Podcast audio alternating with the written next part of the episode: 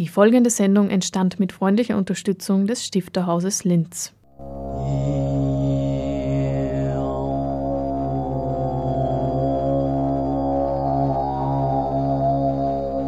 Literatur im Radio.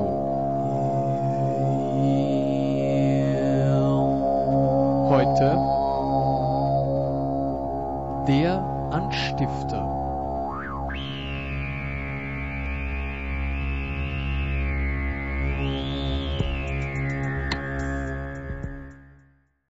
Am 10. November wurde Professor Dr. Jakob Ebner eine Ehrung im Rahmen einer sprachwissenschaftlichen Tagung verliehen. Ein paar Tage später fand im Stifterhaus dann eine Pressekonferenz statt, bei der das Jubiläumsprogramm 2023 vorgestellt worden ist.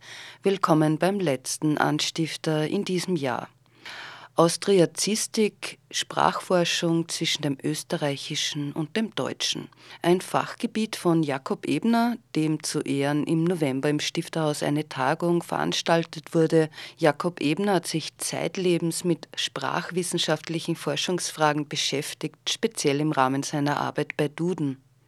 Die Linguistik soll sich bei der Nase nehmen. Die Frage ist auch, wer setzt die Sprachnormen? Die Wissenschaftlerin Jutta Ransmeier findet die Frage der Norm schön wie eine Mozartkugel, die es Schicht für Schicht zu entdecken gilt. Im Anstifter zu hören ist nun die Professorin für Fachdidaktik am Institut für Germanistik der Universität Wien im Vortrag mit dem Titel Wer sagt, was geht? Österreichisches Deutsch und Sprachnormen. Der Vortrag fand im Rahmen der Tagung am 10. November zu Ehren des Sprachwissenschaftlers Jakob Ebner im Stifthaus statt. Jutta Ransmeier beginnt den Vortrag mit der Frage von richtig falsch bei Händel, Hühnchen, Händerl und sie führt dann weiter ins Thema österreichisches Deutsch ein. Ich äh, freue mich ganz besonders, dass ich bei dieser Tagung vortragen darf, die zu Ehren Jakob Ebners stattfindet. Jakob Ebner, der Doyen der Lexikographie in Österreich, der sich mit der deutschen Sprache, Sprachnormen und österreichischen Deutsch äh, eingehend als Sprachforscher, Sprachwissenschaftler und äh, als Lexikograph auseinandergesetzt hat. Und dieser Rahmen der Sprachnormen und das österreichische Deutsch, österreichische Standarddeutsch, ist auch der, der den Rahmen für meinen Vortrag hier bilden wird und eine Leitfrage, die äh, die nächsten 30 Minuten durchziehen soll, ist die, die ich jetzt einmal so ganz salopp formuliert habe, wer sagt denn eigentlich, was geht? Und das ist keine triviale Frage, wie ich zeigen möchte. Sie alle lesen vielleicht ab und zu, wenn Sie mit den Öffis fahren, äh, in den gratis Unterhaltungsblättern, die dort zur Verfügung stehen. Äh, eins davon habe ich damals im Sommer 2019 in die Finger bekommen. Und hier titelt Niki Glattauer, der äh, also eine Kolumne zur Schule und manchmal auch zur Sprache hat, der Titel da drinnen, ist Händel für Hühnchen denn falsch? Und er schreibt weiter, hoppla, er schreibt weiter, Österreichisches, Österreichisch gibt es ja jetzt schon keins mehr. Im Aufsatz eines zwölfjährigen Wiener AHS-Schülers wies die Frau Professor in Das Händel war echt gut zwei Formulierungsfehler aus. Händel strich sie durch und schrieb Hühnchen drüber. Echt gut strich sie durch und schrieb wirklich lecker drüber. Uns interessiert hier, tja, offenbar wurden hier Formulierungsfehler gefunden. Der Fehler lag bei Händel und als Alternative wurde angeboten die vermeintlich bessere Form Hühnchen. Und das sollten wir uns vielleicht auch noch einmal anschauen. Und ich finde, das ist so ein wunderbares Beispiel, um ins Thema hineinzurutschen. Ist Händel für Hühnchen falsch? Das ist eine Frage, die auch die Fachdidaktik beschäftigt, die die Lehrer-Lehrerinnen-Ausbildung beschäftigt. Denn ähm, diese Frage habe nicht ich gestellt, um welche Sprachen, um welche Varietäten soll es denn eigentlich im Unterricht, im Deutschunterricht gehen? Das ist eine Frage, die von Fachdidaktikern gestellt wird. Und die äh, zeigen auch auf, dass es Herausforderungen gibt, die keineswegs trivial sind, nämlich dass Deutschlehrer angesichts der sprachlichen Vielfalt vor der Aufgabe stehen, ständig Entscheidungen über angemessenen und unangemessenen Sprachgebrauch, über richtigen und falschen Sprachgebrauch zu treffen. Und zwischen diesen Polen, richtig falsch, gibt es ja auch noch was. Und das ist keineswegs einfach. Und damit sind wir schon auch bei diesen Entscheidungen, die Lehrkräfte treffen und damit in einem sehr normativen Kontext. Schule ist ein, ein normativer, preskriptiver Kontext. Deutschunterricht im Großen und Ganzen enthält auch, neben vielen Dingen, die der Deutschunterricht abzudecken hat, das Thema Sprachnormen, Umgang mit Sprachnormen, Vermittlung von Sprachnormen.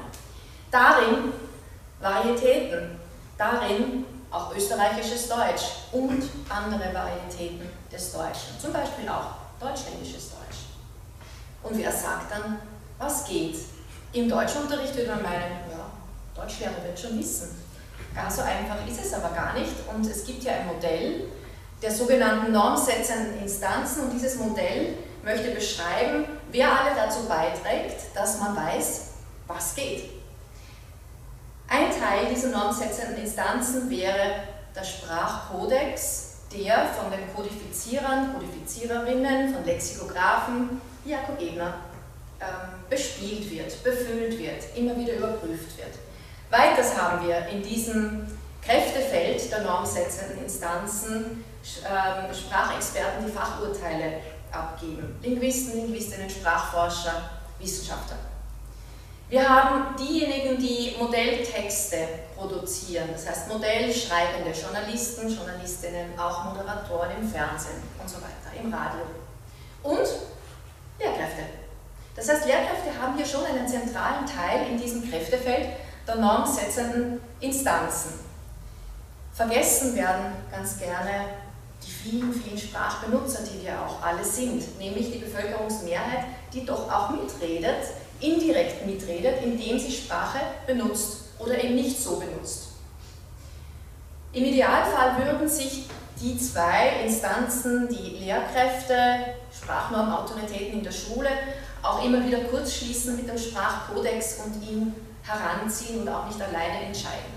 Diese vier Teile, die ich jetzt genannt habe, äh, der Sprachkodex, sprich Lexikographie, Lehrkräfte, schulische Lehrkräfte, Modellsprecher, Journalistinnen und Journalisten und äh, Wissenschaftler. All diese Blickwinkel möchte ich jetzt mitnehmen in dem, was kommt. Äh, wenn ich auf äh, journalistische Texte rekurriere, dann meine ich damit das Austrian Media Corpus. Das ist eine Ressource, das die letzten 30 Jahre der österreichischen Presselandschaft, Printmedienlandschaft abdeckt. So, zurück zu unserem Problem. Händel und Hühnchen.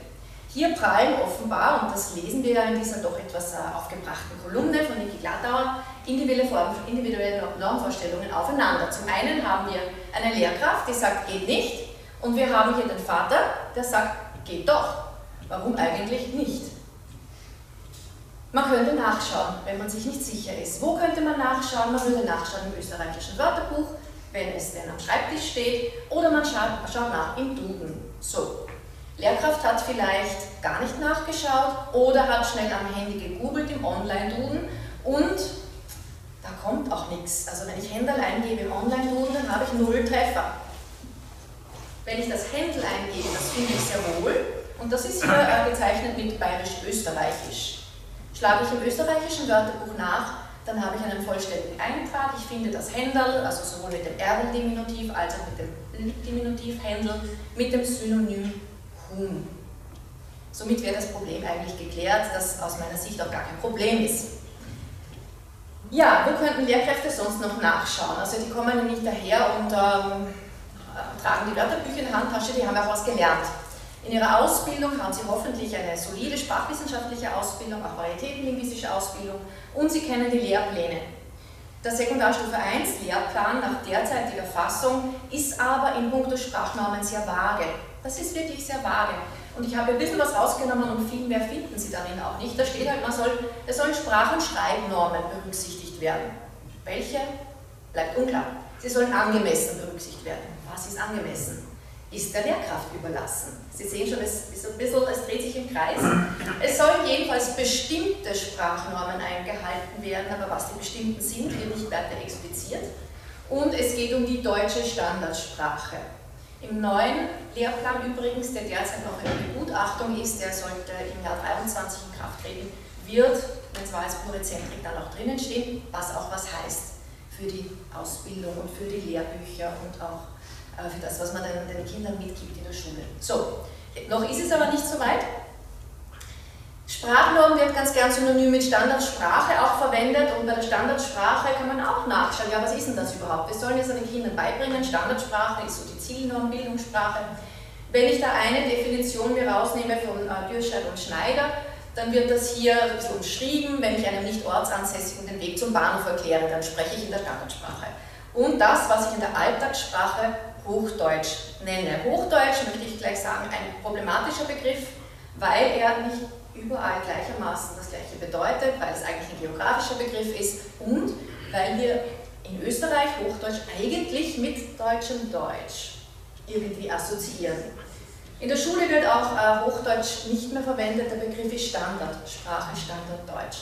Eine andere äh, Definition, und es gibt mehrere, mit der ich sehr gut mit kann, wäre die, dass es äh, Standardvarietät ist das, worauf man sich in einer politisch definierten Kommunikationsgemeinschaft geeinigt hat, etwas, das in Regelwerken kodifiziert ist, wo ich nachschauen kann, und etwas, das preskriptiv ist. Preskriptiv Schule. Und da sind wir wieder bei den Deutschlehrern. Und wir wissen das schon, auch in der Deutschlehrerausbildung. Deutschlehrer muss fähig sein, nachvollziehbare Begründungen für die Bewertung mündlicher und schriftlicher Äußerungen abgeben zu können. Und das ist nicht immer einfach. Wir erwarten das, dass Sprachnormautoritäten die Normeinhaltung überwachen. Wir erwarten das, dass korrigiert wird, dass verbessert wird, wenn nötig. Und wir erwarten auch, dass die Normenkenntnis da ist. Und da sind wir schon beim nächsten Begriff, der problematisch ist und nicht immer einfach Normbegriffe. Wäre schön, wenn es nur einen gibt und man weiß, das ist es. Und es gibt immer nur ein richtiges, wobei es wäre auch langweilig, es immer nur ein richtiges gibt. Preskriptiver Normbegriff, deskriptiver Normbegriff, situativer Normbegriff, transitorisch, also einiges. Einer davon ist ganz besonders für die Schule geeignet, nämlich der Preskriptive, wo wir uns relativ nahe in einem engen Korsett bewegen, was Sprachnormen betrifft. Deskriptiv hieß ja, ich beschreibe alles, was ist, ohne es zu werten. Ähm, ist auch für die Schule denkbar, aber nicht unbedingt das, was erwartet wird. Situativer Normbegriff heißt, ich bringe den Leuten bei, oder das gilt, was in der Situation angemessen ist. Und das ist auch das, was wir im Leben brauchen. Es geht auch der schulische Unterricht in diese Richtung, indem wir Textsorten haben, die jetzt gelehrt werden. Und je nach Textsorte gibt es andere sprachliche Mittel, die angemessen sind oder eben nicht angemessen sind, die gut passen oder nicht passen, die sehr distanziert sind oder eher nähsprachlich sind. Und transitorisch hieße einfach Lernfortschritt der Schüler, Schülerinnen mitnehmen und Stück für Stück steigern. Ja, die Norm wird selbst in der Linguistik auch manchmal als Schmuddelkind bezeichnet, weil das eben so eine Sache ist, ja welcher Normbegriff denn? Und wir haben so viele Begrifflichkeiten, aber bei Händel und Hühnchen ist dann oft nicht ganz so leicht. Paya et al. haben in ihrer Publikation von 96 schon gesagt, die, die Linguistik ähm, muss sich eigentlich bei der Nase nehmen, Norm ist unser Schmuddelkind. Wir haben so einen schillernden Normbegriff, ein Begriffswirrwarr kaum zu bewältigen. Und Linguistinnen und Linguisten würden sich flüchten in die Beschreibung. Wir beschreiben einfach alles, was da ist und wir werten es nicht. Aber wenn es dann hart auf hart geht, wenn eine Lehrkraft da sitzt mit einem Rotstift und einem Backelheft in der Hand, dann ist es noch einmal eine andere Geschichte. Ich würde sagen, Sprachnamen sind ein bisschen wie Mozartkugeln. Es ist was Schönes. Ich finde es ein hochspannendes Thema und gar keines, das einen plagen muss. Man könnte auch meinen, die Sprachnamen sind im Sinne der Mozartkugeln auf den ersten Blick kompakt, aber wenn es heiß geht, dann fangen sie an zu schmelzen und sie schmelzen von außen am Rand. Im Normenkern, dort wo Marzipan ist und so weiter, wo es kompakt ist, ist alles relativ klar. Da gibt es kaum Diskussionen. Wir sind uns alle einig, dass ich Tisch und Lampe und Computer groß schreibe. Wir sind uns einig, dass mit den Dativ verlangt und so weiter. Am Rand aber, wo es Variation gibt, und es gibt viel Variation, all diese Variation, möchte ich betonen, liegt innerhalb der Norm. Das sind keine Phänomene außerhalb der Norm, die so Zweifelsfälle sind und wo wir uns lieber fernhalten davon. Nein, Variationsphänomene liegen innerhalb der sprachlichen Norm, sind Teil der Sprache, sind Teil des Normalen. Nur da ist viel, ist viel bunt, da ist auch manches in Bewegung, da gibt es Varianz und da wird es dann ein bisschen komplizierter.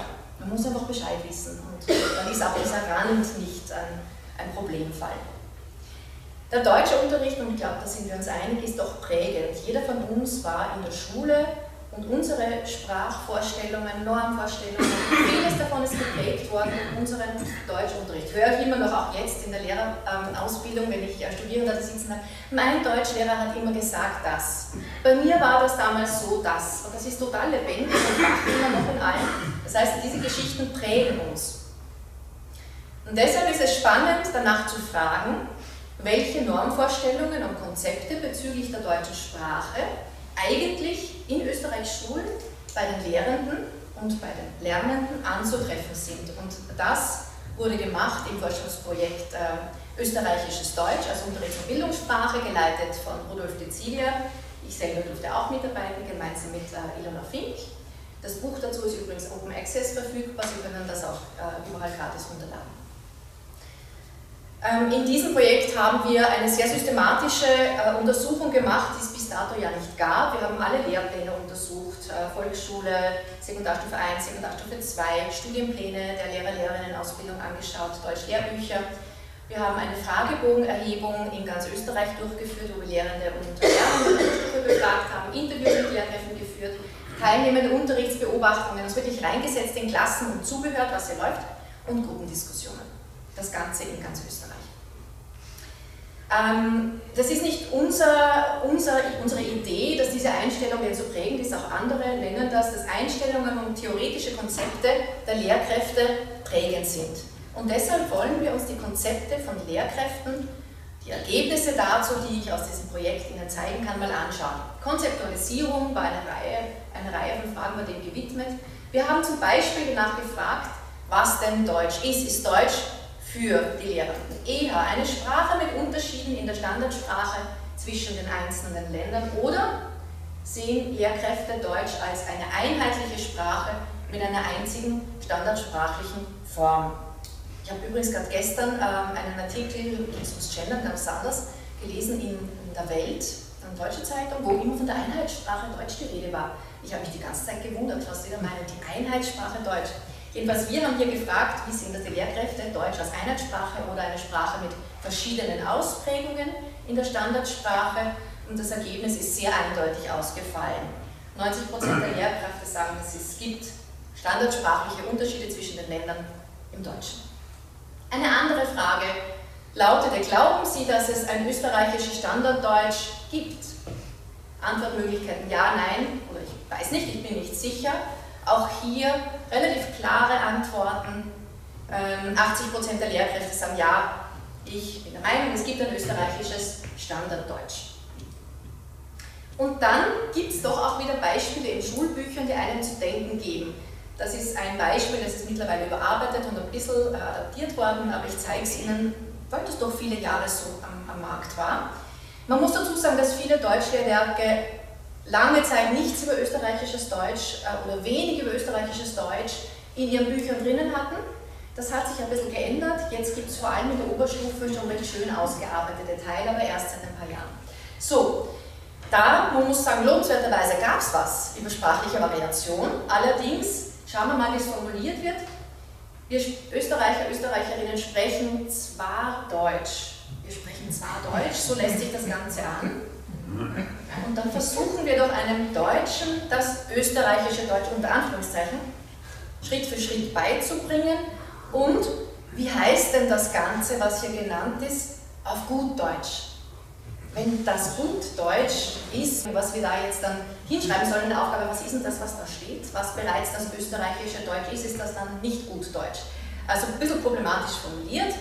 Und die Beispiele sind auch ganz interessant. Die hier zum Beispiel sind an sich alle negativ konnotiert, haben alle eine Markierung im Wörterbuch, abwertend oder irgend sowas. Äh, der Schaftelhuber, ein Grant, das ist Gschau, Geschrapp und so weiter, Bosennägel, Stecken, Schlauder. Das sind dann keine standardsprachlichen Ausdrücke, ich glaube, da sind wir uns einig. Äh, aber die werden genannt, um zu zeigen, was sind die Unterschiede zwischen deutschem Deutsch und österreichischem Deutsch auf Ebene der Standardsprache. Ähm, bei Flasche habe ich übrigens lange überlegen müssen, bis ich draufgekommen bin, wie ich es wirklich ausgefüllt habe, was damit gemeint war. Das ist die Ohrfeige. Also ein dialektaler Ausdruck, Floschen. Ja? Lang überlegt. Also ich hab, am Anfang habe ich es nicht kapiert. Und dann gibt es noch andere Begriffe hier, die ein bisschen rausfallen. Beistrich als fachsprachlicher Ausdruck Und bei Extrawurst und Nickelchen weiß ich auch nicht, was daran jetzt österreichisches Deutsch wäre. Okay, wenn das das ist, was wir mitnehmen aus Lehrbüchern, dann muss man sich eigentlich fragen, ob dann die Botschaft ankommt, dass österreichisches Deutsch eine einwandfreie, korrekte, normale Varietät des Deutschen ist. Man könnte meinen, wenn ich das vorher sehe, dann kriege ich eigentlich mit österreichisches Deutsch, das ist was mh, hm, nicht standardsprachlich, irgendwie umgangssprachlich, irgendwie so, das sind so diese schlappigen, saloppen Formulierungen. Es ja eigentlich nicht. So, wir haben Lehrkräfte gefragt, halten Sie das Standort Deutsch, das in Österreich verwendet wird, für genauso korrekt wie das in Deutschland? Okay, überzeugendes Bild, 86% sagen ja, ist genauso korrekt wie Deutsch in Deutschland. An anderer Stelle, ein bisschen weiter hinten im Fragebogen, haben wir so eine Art Kontrollfrage gestellt. Wie ist denn das? Würden Sie zustimmen, dass deutsches Deutsch korrekter ist als österreichisches Deutsch? Mit der Antwortmöglichkeit, wo man differenziert zwischen ich stimme zu sehr stark, stark, ich stimme wenig zu, ich stimme gar nicht zu. Wir haben das in den Kontext von Englisch und Französisch noch eingebettet. Das waren auch interessante Antworten, aber die präsentiere ich hier nicht. Ob britisches Englisch korrekt ist als amerikanisches Englisch, auch eine spannende Frage unter Anglisten. Uns geht es jetzt um Deutsch. Ist deutsches Deutsch korrekter als österreichisches Deutsch? Wie schauen die Antworten aus?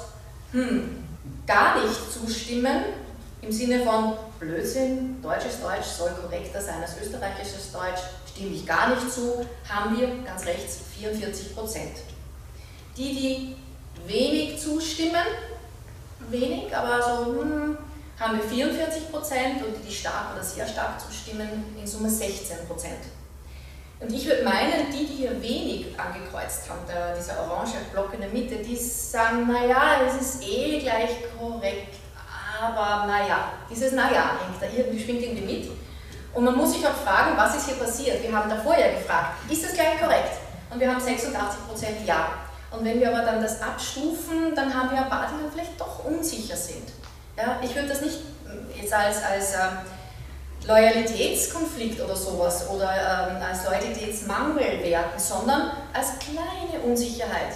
Punkto Korrektheit österreichisches Deutsch, Gleichwertigkeit österreichisches Deutsch, Deutsch und Deutsch gegenüber. Ja, und diese Einstellungen, die wir bei Lehrkräften vorfinden, fließen ja dann noch ein ins tägliche Brot, ins Korrigieren der an sich nur bunt gemischt ist. Man kann sagen, das passt nicht ganz zusammen. Das deutschländische und österreichische Standardausdrücke so gemischt, eng beieinander in einem Text sind, kann für Irritationen sorgen, aber falsch war ja nichts. Das Korrekturmuster war, wenn Austriazismen korrigiert wurden, dann galten sie häufig als nicht ganz einwandfrei standardsprachlich. Da gab es Zweifel, ob sie standardsprachlich sind. Wenn Deutschlandismen korrigiert wurden, dann wurden die als irgendwie fremd, irritierend, zu deutsch eingestuft. Also diese beiden Muster haben wir gesehen. Den ganzen Vortrag und die gesamte Tagung gibt es als Mitschnitt und Video bei DorfTV im Channel Stifterhaus zum Nachsehen. Am Ende der Tagung und nach vier Vorträgen wurde schließlich Dr. Ebner von Landeshauptmann Stelzer geehrt. Sie findet auch darin Ausdruck, dass er eben als Mitarbeiter des österreichischen Wörterbuchs eine führende Kapazität seit vielen Jahren und Jahrzehnten ist und auch bei der beliebten Rechtschreibkommission, die immer noch all unseren Amtsstuben gewisse Herausforderungen bereitet, ein, ein Vorausgeher ist. Er war und ist in der Wissenschaft tätig, aber eben auch im pädagogischen Alltag immer tätig gewesen und wahrscheinlich ist auch diese Dualität, die viel äh, zu, seinem, zu seiner Einzigartigkeit und zu deinem Rücken, lieber Jakob, beigetragen hat. Du warst ja dann auch in der Lehrerfortbildung immer entsprechend engagiert und tätig und das auch in ganz Österreich. Lieber Jakob, du hast durch deine Arbeit, durch deine wissenschaftliche Arbeit, durch deine pädagogische Arbeit, vor allem aber auch durch dein unglaublich sympathisches und empathisches Wirken nicht nur vieles für unsere österreichische Sprache geleistet, sondern insgesamt auch für unsere österreichische Entwicklung, besonders natürlich auch für das Bundesland Oberösterreich. Und ich freue mich sehr, dass die gesamte Republik Österreich wenige Tage vor deinem jugendlichen runden Geburtstag, es ist nicht mehr ganz der 40er, wie wir wissen, äh, das auch zu Recht mit einer Auszeichnung ehrt. Öffentliche Auszeichnungen sind die Gelegenheit unserer Gesellschaft, unseres Staates, ein wirkliches Danke zu sagen ich freue mich sehr, dass ich dir dieses Ehrenzeichen, es ist das goldene Ehrenzeichen für Verdienste um die Republik Österreich, verleihen darf, stellvertretend für den Herrn Bundespräsidenten. Ich danke dem, dem Stifterhaus für die Organisation, aber natürlich überhaupt für das, was sich hier tun kann. Oberösterreich wäre ja eigentlich ein sprachlich sehr interessantes, manchmal auch problematisches Feld. Und daher wäre eher hier die sprachliche Auseinandersetzung sehr wichtig. Und lieber Thomas, ich, ich interpretiere deine Anwesenheit nicht nur persönlich, sondern auch die Wertschätzung für das Stifterhaus und überhaupt, dass in einer Zeit, in der hauptsächlich technische Universitäten gegründet werden, auch auf die Sprachwissenschaft nicht ganz vergessen wird. Ja, eben zu hören war Dr. Jakob Ebner, dem die Tagung gewidmet war und der mit seinen lexographischen Arbeiten wichtige Beiträge zur wissenschaftlichen Beschreibung und Kodifizierung des österreichischen Deutsch geleistet hat. Radio Anstifter war, wie bereits erwähnt, im November bei der Pressekonferenz im Stifterhaus und wir kehren jetzt akustisch noch einmal zum Landeshauptmann zurück, der den Einblick ins Jubiläumsjahr eröffnet hat. Im Anschluss daran sind Petra Maria Dallinger und Regina Pinter vom Stifterhaus zu hören über das Rahmenprogramm Mitstifter, Beistifter, Positionen und Werthaltungen. Und damit verabschiedet sich Radio Anstifter vom Mikrofon der Auftrag ans Haus, der gelebt wird und auch hier verantwortlich gestaltet wird, ist natürlich zu sammeln, zu forschen. Sie wissen ja, damals ist das Stifterinstitut, das ja Jahrzehnte davor schon gegeben hat, eben auch in das gesamte, die gesamte Kombination des Hauses hier eingebettet worden als großes Literaturhaus, das natürlich auch ein museales Angebot darstellt. Und das Programm für das 30-jährige Jubiläum. Ich ich habe eine große Freude daran, dass es auch mit vielen herausragenden Persönlichkeiten des heutigen Literaturgeschehens, des darstellenden Geschehens gelingt, sich hier auch zu präsentieren. Ich komme noch einmal zurück auf den Ort. Wo befinden wir uns? Das ist das ehemalige Arbeitszimmer Adalbert Stifters, ein authentischer Tatort Literatur, gewissermaßen das Innerste des Adalbert Stifter Instituts. Die Denk- und Schreibprozesse wirken in unserer Arbeit nach, das wird sich im Programm dann auch widerspiegeln, aber auch in der Arbeit von Autorinnen und Autoren spielt Stifter nach wie vor weltweit eine ganz große Rolle. Und das ist tatsächlich, glaube ich, ein Grund zu feiern, dass seit 1993, als die letzten Dienstwohnungsrechte ausgelaufen sind, das gesamte Haus hier zur Verfügung steht für Literatur, für Sprache, für Literatur und Sprachwissenschaft. Wie feiern wir? Das Motto ist Mitstifter, Beistifter, Positionen und Welthaltungen. 30 Jahre Stifterhaus Neu ist eine Reihe, die sich damit auseinandersetzt, dass Stifters Welthaltung ganz aktuell ist, auch heute. Sie heißt aktuell zeitlos visionär. Vier Themen, die bei Stifter ganz wichtig sind, stellen wir als Frage an die zeitgenössische Literatur. Das eine ist das Thema Wahrnehmung. Äh, Stifter hat die Wahrnehmung als Grundvoraussetzung aller Teilhabe an der Welt, an der äh, Auseinandersetzung in der Gesellschaft und so weiter gesehen. Ein zweites Thema, das praktisch gestellt wird, ist das Thema Diversität und Gleichheit. Und äh, das dritte Thema, das gestellt wird, ist Resilienz und Widerstand, auch gerade angesichts der Krisen. Und das vierte Thema ist belebte Natur. Stifter hat die Einstellung, dass wir möglicherweise, und das ist auch hochaktuell, vieles in der Natur noch nicht verstanden haben. Also das heißt, äh, nur weil wir nicht wissen, wie die Tiere miteinander äh, kommunizieren oder wie die Bäume miteinander verwurzelt sind, heißt das nicht, dass wir jetzt irgendwie da einen überheblichen Standpunkt haben dürfen. Und das ist ja ein ganz schöner, wichtiger Ansatz, wie jetzt ich finde. Und äh, diese Frage stellen wir am Bodo Hell. Es gibt aber auch noch praktisch das Fest, also das ist am 30. März ein Fest, wo wir alle Wegbegleiterinnen und Wegbegleiter dieser 30 Jahre oder auch neue, die wir erst eben gewonnen haben, einladen möchten, mit uns zu feiern.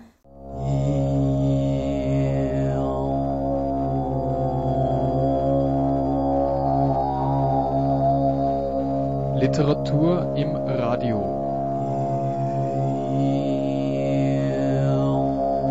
Heute